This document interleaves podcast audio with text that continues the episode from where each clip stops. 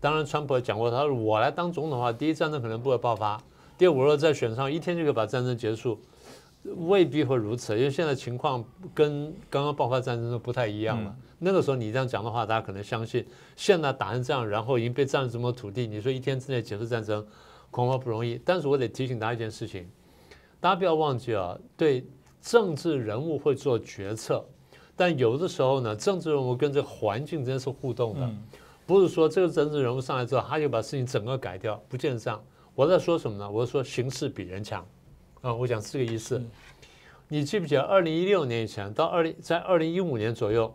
大家很担心呢，川普会当会当选，嗯，因为川普是商人，他跟中国过去有过生意往来，然后跟俄罗斯好像关系不错，所以大家很担心说这个家伙是不是亲中共又亲俄怎么等等。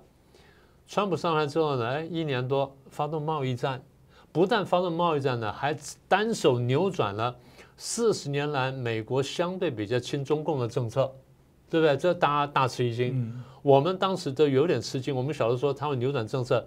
但扭转幅度这么大呢，有点超乎我们当时想象。好，这第一个意外。嗯，好，二零二零年大选，然后川普跟拜登对决，大家因为看见川普的表现了，所以希望说啊，那川普胜选，那担心拜登，担心拜登说啊，你是不是呃，在这个呃，在这个国会，在这个华盛顿 D.C. 混太久了，你老油条了。然后你的家族跟中共之间有太多的利益的纠葛，你会不会怎么样？担心你儿子是不是有什么把柄被抓住？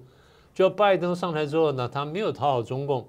第一呢，他继续川普的这个关税政策对中共啊打贸易战，然后呢还加码啊，慢慢打到科技战、金融战、封锁什么等等啊，怎么切割？啊，最后干什么呢？还在外交跟战略上去加强围堵，做的比川普川普还要多，还要狠，还要厉害。所以搞到现在，中共呢想说，哎，是不是川普上来做比较好一点？嗯，那么也就是我在说什么呢？现在看起来反专制跟反中共呢，第一变成了美国的共识，变成美国两党共识，两党可能有很多争议的地方，但在这个问题上面，两党是没什么争议的。第二，在反专制跟反反中共问题上，几乎变成全球主流国家的共识。嗯，所以你说要美国一个总统要只手扭转这局面？我觉得不太容易。好，我我觉得还有一点呢，还有一点呢，川普不是常讲说，啊，这台湾的这个半导体啊、电脑什么抢了我们美国人工作。你从数据来看，台湾的半导体帮美国创造了就业机会，是不是这样？所以数据摊出来，他是讲他这样讲了，他那个是选那个选举语言了。但你真的把数字摊出来看，他进了白宫也把数据摊出来一看的话，他想那不对的了。他如果说这时候打台湾话，那那。那等于是自宫了啦，嗯，所以应该不会走到这一步，是，所以我是说，形势比人强的，川普不一定会走到那个样。